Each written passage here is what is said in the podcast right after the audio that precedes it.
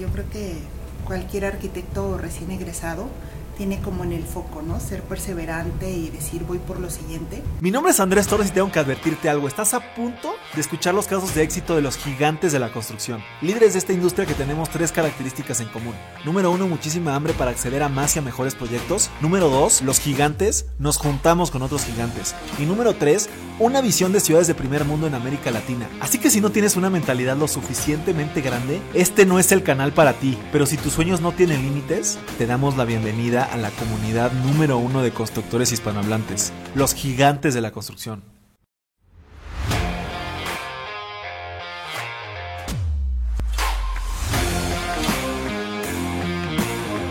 Mis gigantes, bienvenidos a un episodio más de este el podcast más importante de construcción hispanohablante. El día de hoy estamos aquí en las oficinas de DIMSA con una entrevista muy especial. Eh, ella es Araceli Rodríguez Aguilar y es gerente de construcción en Jugos del Valle y Santa Clara. Araceli, pues primero que nada, pues bienvenida y muchas gracias por tu tiempo. Hola, ¿cómo estás? Buena tarde. Bueno, para, para quien no te conozca, eh, yo sé que eres arquitecta por la UNAM, eh, has pasado por por grandes empresas como Ópticas Lux, Grupo Salinas y ahora estás en Jugos del Valle y Santa Clara. Eh, pero pues me gustaría que platicáramos, como te dije, pues un poquito desde el pasado, presente y futuro de, quién es Araceli Rodríguez. Eh, entonces, pues para, para, arrancar, pues que nos platiques por qué fue que decidiste estudiar arquitectura, cómo fueron esos inicios en, en tu carrera eh, académica. Sí, pues mira, yo, yo de inicio, la verdad es que quería estudiar diseño gráfico, ¿no?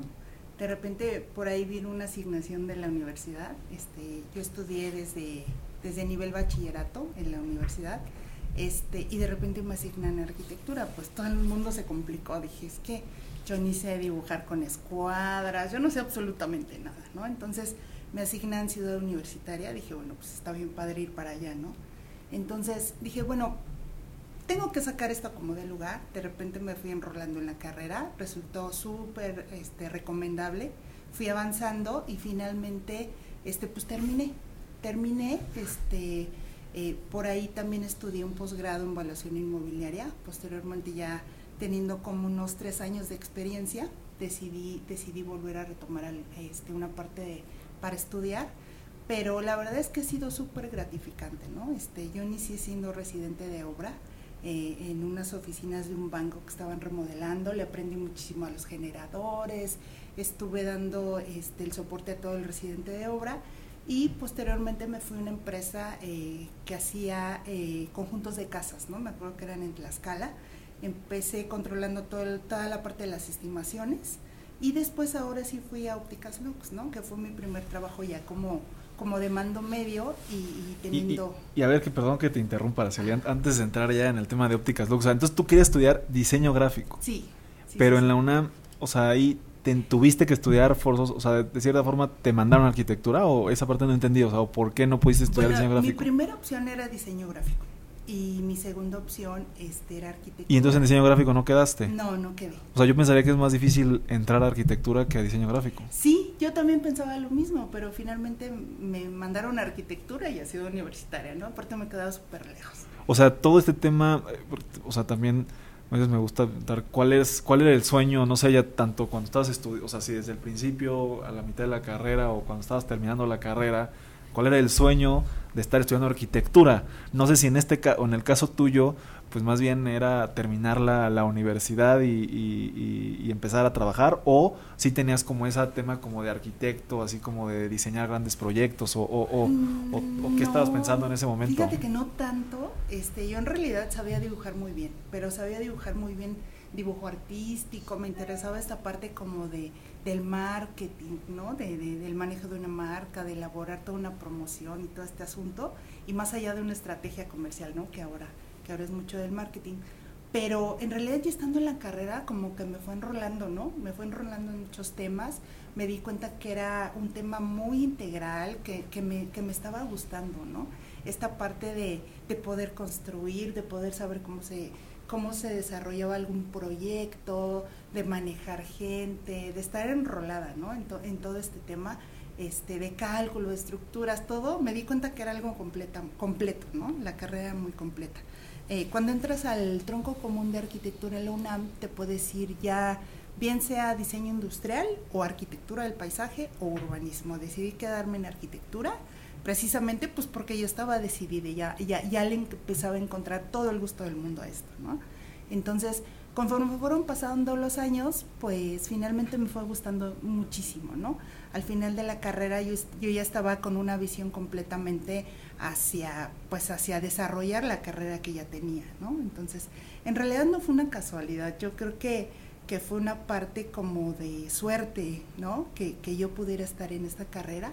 Este, mi hermano era ingeniero civil, entonces, pues yo creo que de la familia fue el que más estuvo contento, ¿no? Cuando yo estuve, yo creo que me decía, oye, está súper bien, este, ya quedaste, y luego en CEU y cuestiones así. Yo decía, ay, no, pues sí, bien padre, ¿no? Al principio.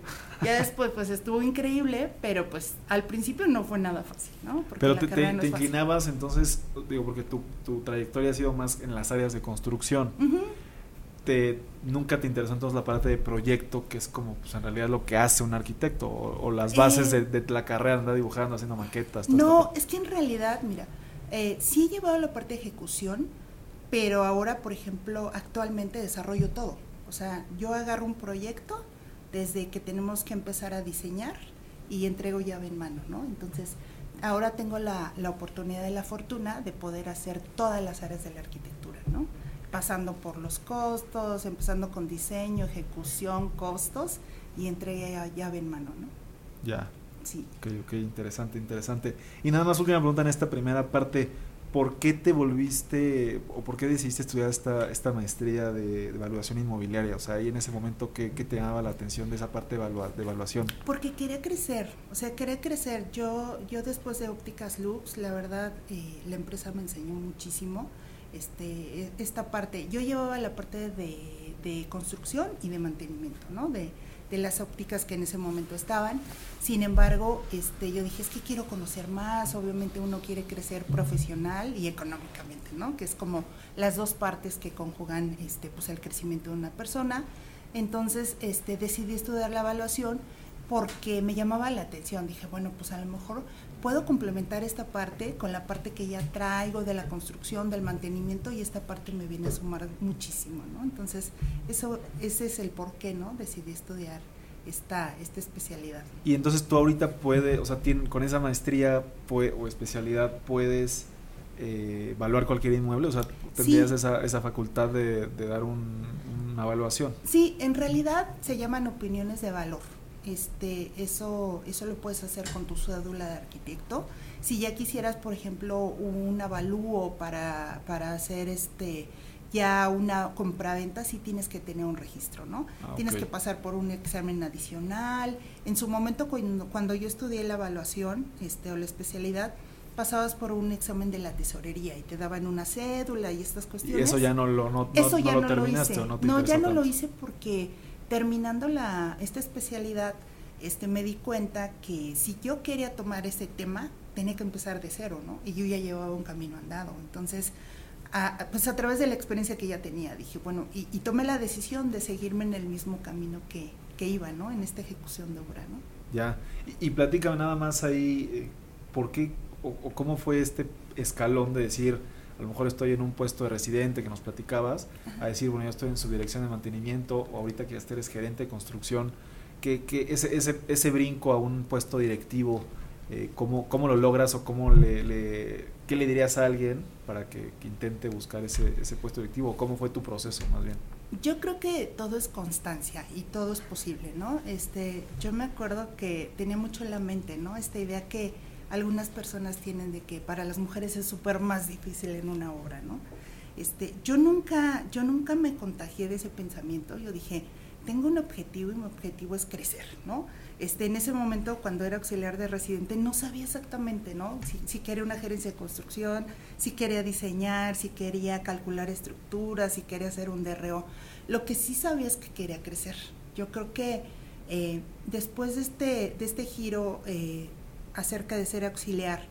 Después se me presenta una oportunidad de estar controlando estimaciones. Dije, bueno, ya es un puesto de mayor nivel, ¿no? Ya estoy generando eh, esta parte de control para una empresa en donde ya voy a decir cuánto va a pagar esa empresa, ¿no? Por cada casa que está construyendo, por cuestiones así. Eh, ¿Cómo?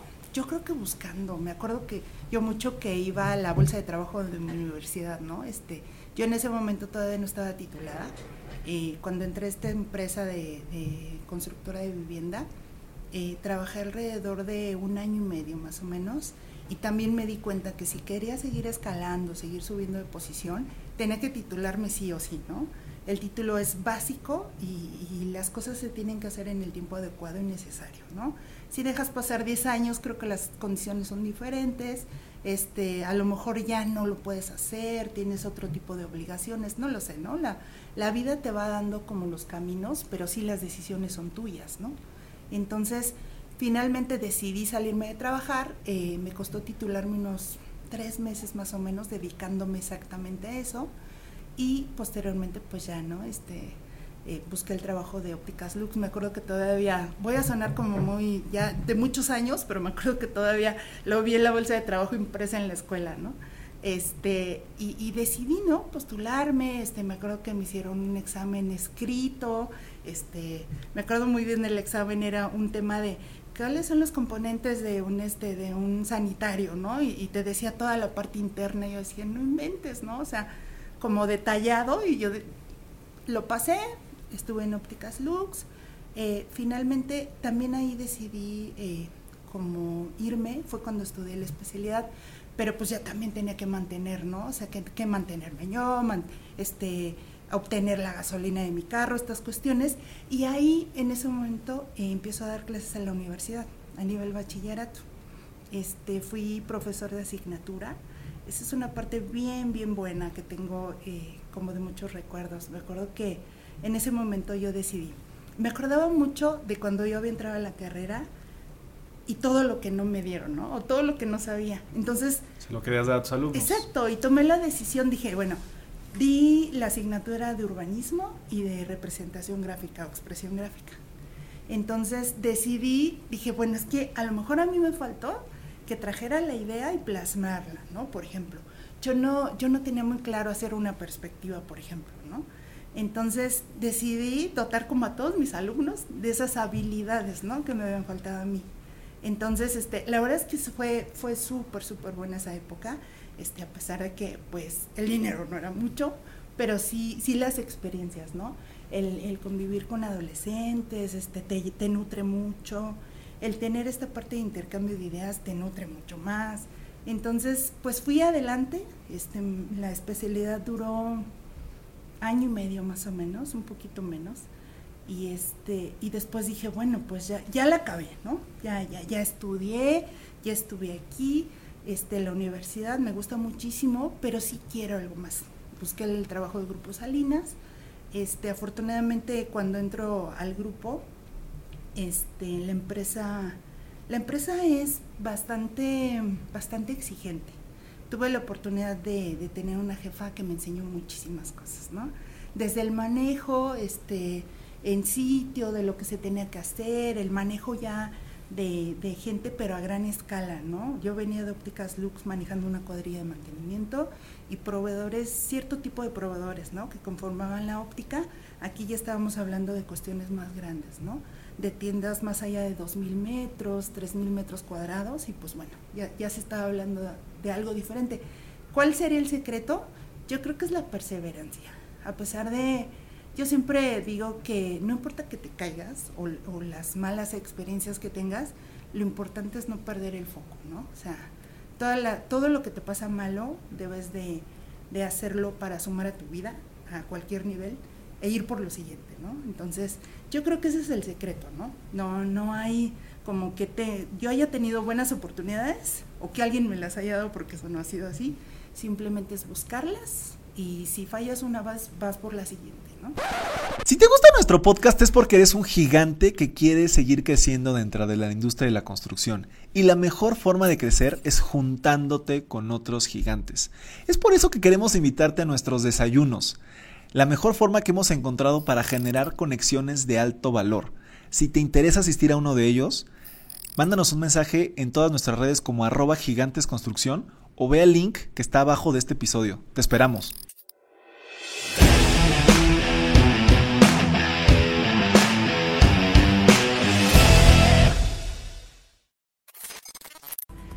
Me gusta, me gusta. Y creo que ese, tema del título yo he visto pasar mucha gente acá por la constructora, pues que como decías, ya, ya se grabaron hace pues muchos años y siguen sin un título y, y, y, justamente eh, en el caso de muchas obras, pues para ser superintendente, que normalmente es lo que el puesto al que un residente quiere acceder, eh, pues si no estás titulado no te dejan ser el superintendente, ¿no? Así de fácil. Entonces sí, sí, esa parte de terminar tu título es, es, es, muy importante y bueno, una especialidad ni se diga. Y me, gustaría pasar ya a la parte de, presente, ¿no?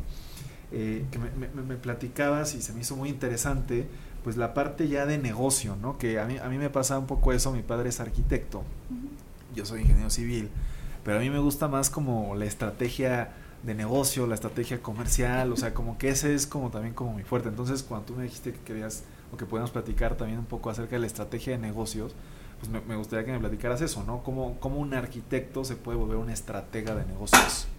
Eh, es algo que yo, que yo he podido adquirir durante estos últimos años, ¿no? Y precisamente en esta empresa en la que estoy actualmente me ha permitido adquirir esas habilidades, ¿no? Por medio de la experiencia.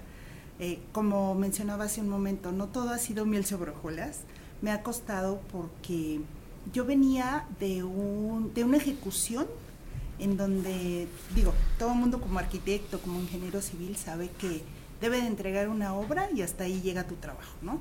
Este, te debe quedar increíble, te debe quedar sin detalles y en tiempo y forma, ¿no? Y a lo mejor teniendo el menor sobrecosto posible, ¿no? Y, pues ya, la entregas y pues cumples garantías posteriores, ¿no?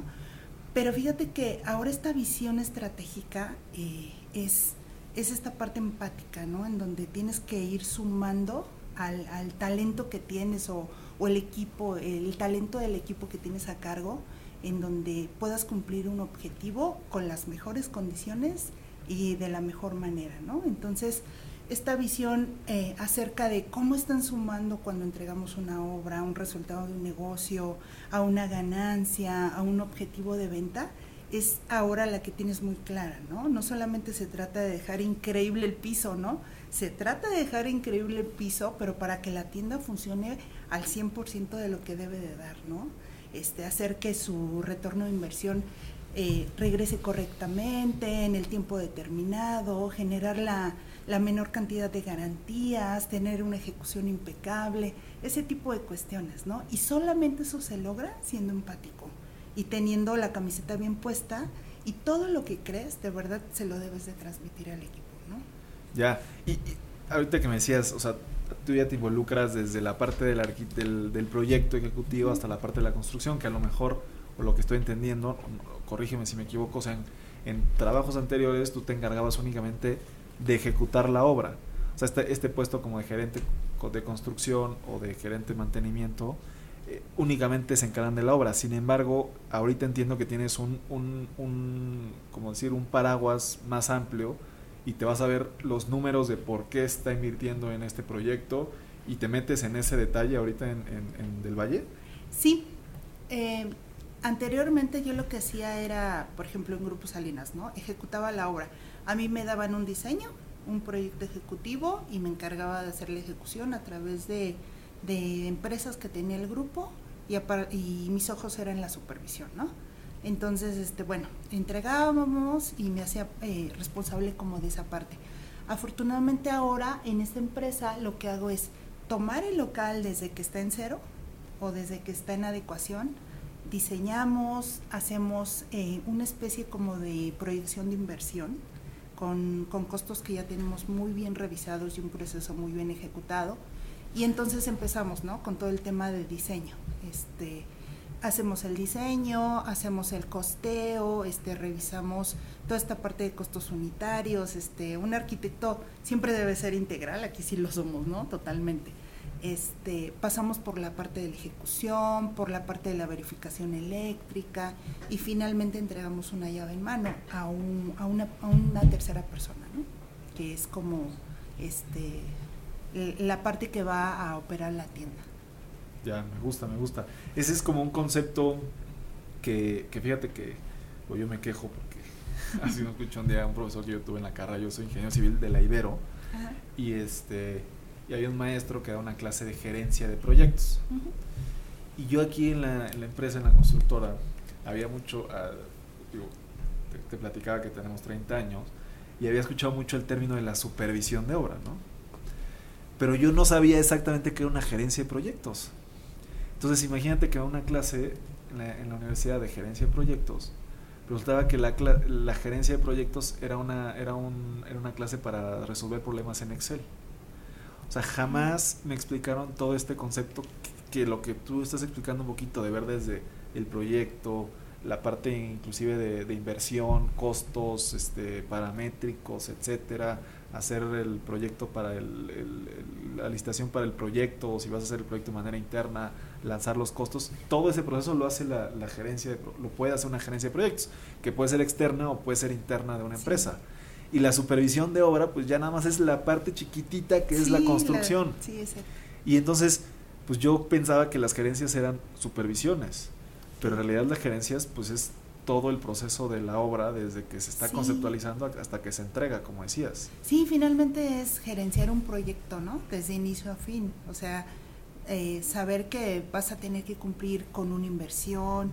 Eh, algo, que, algo que yo tengo muy claro ahora en este momento es que tu inversión no se tiene que salir de control, ¿no? O sea, y eso se logra a través de la práctica, a través de tener un proceso bien elaborado, bien trabajado, bien probado entonces, eso es algo básico cuando agarras la gerencia de un proyecto, ¿no? Este, todas nuestras tiendas que hacemos ahora son gerencias de proyecto, ¿no? Este, eh, yo actualmente tengo un equipo súper joven a cargo, este, súper talentoso, ¿no? Eh, podemos, eh, puedo decir al momento que, que tienen toda esta parte integral, ¿no? Que es tan difícil de adquirir y de ir visualizando, porque de repente alguien diseña y entonces proyecta, pero el que hizo la visita no vio algunas cosas, pero el ejecutor en sitio ya vio otras que no están consideradas y entonces empieza todo el problema, ¿no? Esa es la parte que hay que tener súper cubierta, ¿no? Me gusta, me gusta. Y en, este proceso, la tercera pregunta que te quería hacer, esta parte de la interacción humana, ¿no? O sea, los proyectos de construcción requieren de una interacción humana desde el más alto nivel ejecutivo hasta hasta el hasta el sí, hasta la mano ejecutora. hasta el mano ejecutora. Entonces, ¿qué, qué, qué, cómo manejar todos esos procesos, esa interacción humana y, y que has hablado mucho de equipo, etcétera? Pues en todos los niveles de la organización para que no se pierda el foco, que, que también ya menciona esa frase.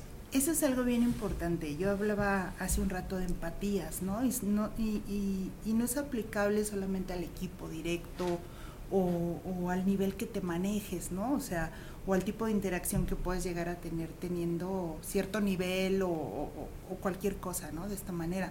Yo hablo de empatía a todos niveles, ¿no? Desde la mano que ejecuta, la mano que está poniendo el piso, la mano que está haciendo el tabla roca, ¿no? Este, yo me acuerdo que cuando inicié, mi supervisión de obra, por ejemplo, residente, este, el auxiliar del residente que era, yo decía, es que cómo le llegas al albañil, lo saludas de mano, cómo le haces, ¿no? Y, eso era algo que me conflictaba mucho en mi cabeza, decir, es que no sé cómo llegarle, ¿no? A pedirle algo. Ahora mi visión es, llegas y saludas a todo mundo, o sea, de verdad, hay, hay ocasiones en que uh, hay, ha habido cosas que entregamos y que metemos mano, porque no hay de otra. Y la verdad es que eso no te hace en tu cabeza ni más persona ni menos persona, simplemente estás sumando para un resultado, ¿no? Entonces, teniendo como esta visión en la cabeza o teniendo este pensamiento este como integral, dices, pues vamos todos a darle en este proyecto, ¿no? A mí a mí no me no no no me resta cualquier cosa que haga, ¿no? dentro de la obra. Entonces, todo, todo el equipo que manejo actualmente tiene como esa visión y este y, es ponerse la camiseta, ¿no? Hacerle sentir que tenemos que llegar a un objetivo, decirle al chavo que está ejecutando, oye, te quedó increíble el anterior, ¿no? O sea, la verdad es que tú solito te puedes aventar una tienda, ¿no? Entonces el chavo se queda así como, híjole, arquitecta, este, súper bien, ¿no? Y voy por la otra. Y entonces vas llenando como de, de, ese tipo de ánimos para que entonces a todo nivel todo funcione, ¿no? Es mantener una buena relación, es tener mucha comunicación a todo nivel, ¿no? Yo creo que ese sería el secreto. Sí, mira, me, me, me da curiosidad ese tema de, de, cómo, de cómo hablarle a un, este, pues a un albañil, a un maestro, quien sea, sí. ¿no? Yo, yo, he platicado acá anteriormente, o sea, por ejemplo, yo, yo viví como, como dos mundos dentro de la industria de la construcción cuando era chico, porque mi abuelo es eh, Torres, eh, fundó una empresa constructora y, aunque empezó en ICA, etcétera, trabajando de abajo, pero fundó una empresa que creció mucho dentro de la industria de la construcción. Pero mi abuelo materno eh, fue albañil. Entonces yo viví como esta, esta doble, doble vida en la cual era nieto del dueño de una empresa constructora, pero mi abuelo materno era albañil. Entonces, eh, ¿cómo le hablas? Pues a mí me da curiosidad, pues porque pues yo le hablaba a mi abuelo y pues, pues, como abuelo, ¿no? Con cariño, o sea, pues era mi abuelo. Y, y, pues sí, como que esta, esta parte de la empatía o esto que, platicas, pues me, me, me gusta y como y está bien, ¿no? Que a veces sí tengas la duda de decir cómo le tengo que pedir las cosas. Y no es fácil, ¿eh? En realidad. No, porque, y aparte ni porque ellos están, sobre todo, sobre todo, eh, digo, sí, en, el tema de la pasta, el piso, pues sí es un trabajo complicado, pero no un tema de obra civil pesada, etcétera, que está todo el día en, el sol, etcétera. Y, y, cómo le dices, o sea, porque tampoco le puedes gritonear, ¿no? O sea, está, está poniendo su esfuerzo, está poniendo su trabajo y pues es, es un manejo interesante del personal. Sí, yo creo que aquí la base es el respeto, ¿no? Hacia, hacia la forma como van sumando dentro de esta actividad que es la obra, ¿no? A todo nivel. Este, el respeto por, por la habilidad que tenga cada persona, ¿no? Este, de cualquier manera va sumando, va sumando y todo hace un objetivo, ¿no?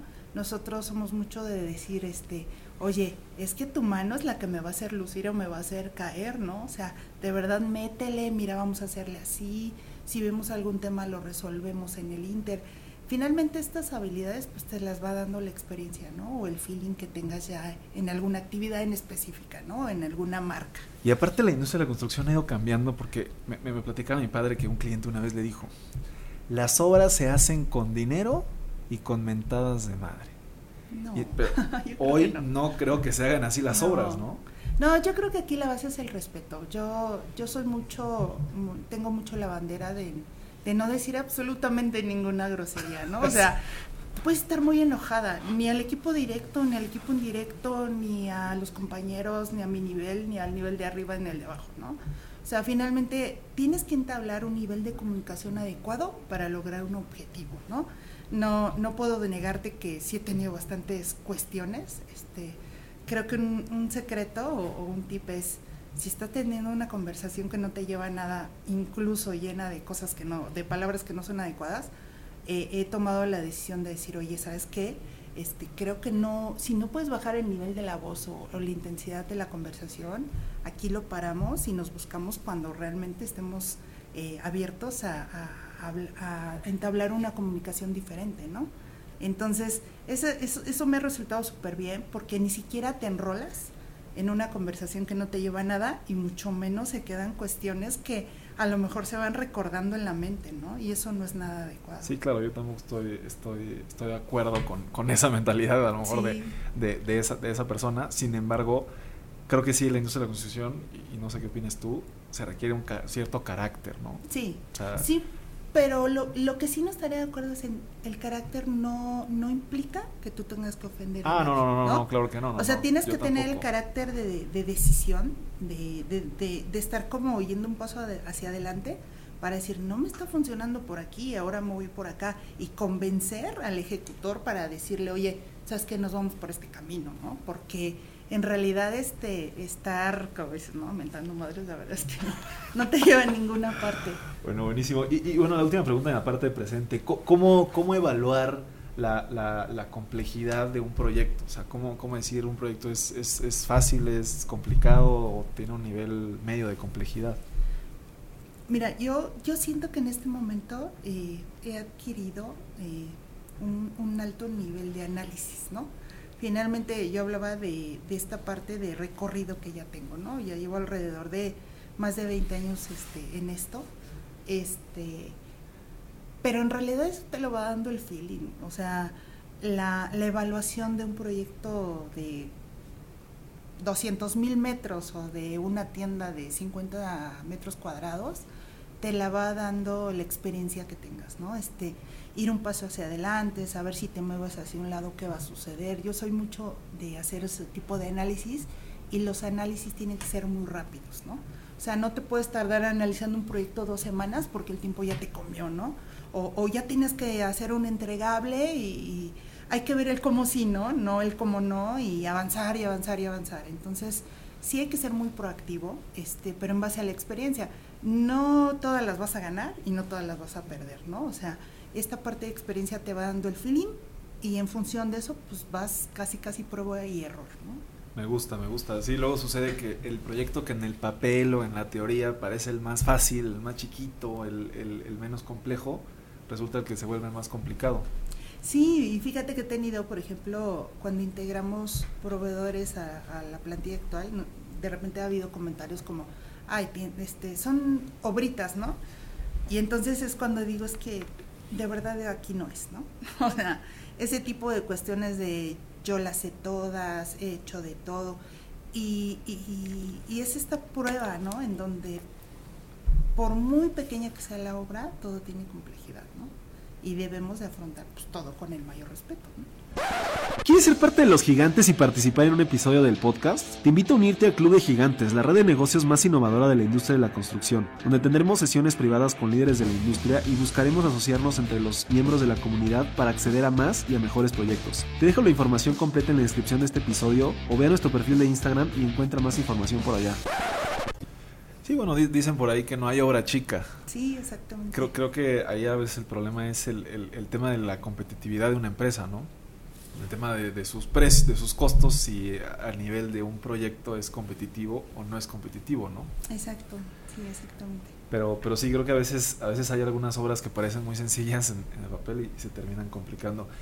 Y, bueno, creo que, creo que está muy interesante todo, todo este proceso pues de, tu, de, tu, carrera, de tu maestría, de, estos, de este crecimiento dentro de, dentro de, estas empresas.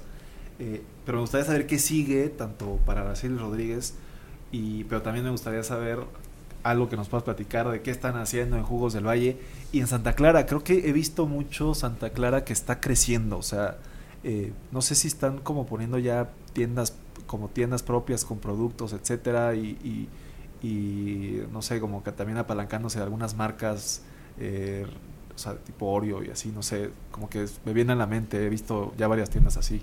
Sí, pues mira, actualmente este, la empresa donde yo laboro tiene un plan de expansión bastante agresivo, ¿no? Hay, hay un gran crecimiento para los, para los años posteriores, si pudiera hablar como de cuatro años más o menos, cinco años, tenemos un objetivo grande por alcanzar. Eh, ¿Qué sí se ha hecho, no? Este, pues bueno, eh, este trabajo durante la pandemia pues fue un reforzamiento total de marca, ¿no? En donde eh, dando un mensaje correcto fue estamos afianzando marca, estamos estandarizando y estamos actualizando. Actualmente la, la imagen de Santa Clara es, es bastante, como tiende mucho a lo lácteo, ¿no? No sé si, si han podido observar en nuestras últimas tiendas, son muy blancas, muy cálidas, toda esta parte de, de ejecución, ¿no? Que hablaba de ejecución impecable, está presente en las tiendas, ¿no? La mano de cada uno de los arquitectos que conformamos esta, esta, esta área de construcción, pues se ve, ¿no? En cada tienda. Este, finalmente, nosotros que ya tenemos como el ojo crítico, sabemos quién la hizo, este, qué le metió, ¿no? Entonces, esta parte de poder sumar a, a una gran marca como es la compañía para que elaboro, este, pues finalmente se ve, ¿no? Entonces, eso es lo que actualmente estamos haciendo. Estamos, estamos implementando una, una nueva imagen este, que ya está presente en muchos lugares. Pero corrígeme, o sea, yo me acuerdo mucho de Santa, o sea, de Santa Clara, pues siempre, obviamente con la leche, ¿no? Al menos eso es lo que yo me acuerdo de Santa Clara. Pero cuando empezaron ya a decir, obviamente la leche en el supermercado, así, pero cuando dijeron, ¿sabes qué? Ya no queremos estar solamente en otros retail, sino que queremos poner nuestras propias tiendas. O sea, ¿tú viviste ese proceso? ¿O ya tiene mucho tiempo y yo no lo veía? o... es, que, es que yo creo que no se veía por el, la imagen que tenían las tiendas antes. Porque, por ejemplo, eh, hay, un referente, ¿no? Este, hay, una, hay una tienda con un color guinda predominante, que eran las tiendas de antes, y ahora tenemos una imagen estandarizada casi blanca. Entonces, ahí está el gran brinco, ¿no? El gran brinco de, de poder este, ofrecer una imagen diferente, ¿no?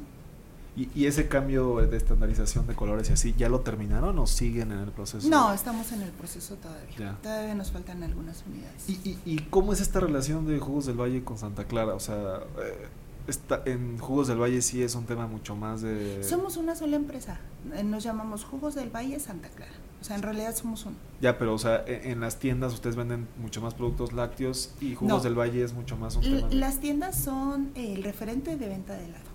Este, la venta de lácteo es una parte que está sumando a la venta o al portafolio de, de venta pero en realidad lo que se vende en las tiendas es el helado. Y, o sea, Jugos del Valle sigue siendo nada más en la, o sea, no están poniendo tiendas propias de, esa parte. Ahí Jugos del Valle están también construyendo. no, no, no. Jugos del Valle eh, eh, maneja la parte de las bebidas, este, entonces, pero no hay como tal tiendas. Y ahí, o sea, tú también, o sea, no sé, en las fábricas, en estas partes, en esta parte, ah, tanto del Valle y, y, Santa Clara, ¿también tú lo, lo les ayudas o no, esa parte no está a mi cargo.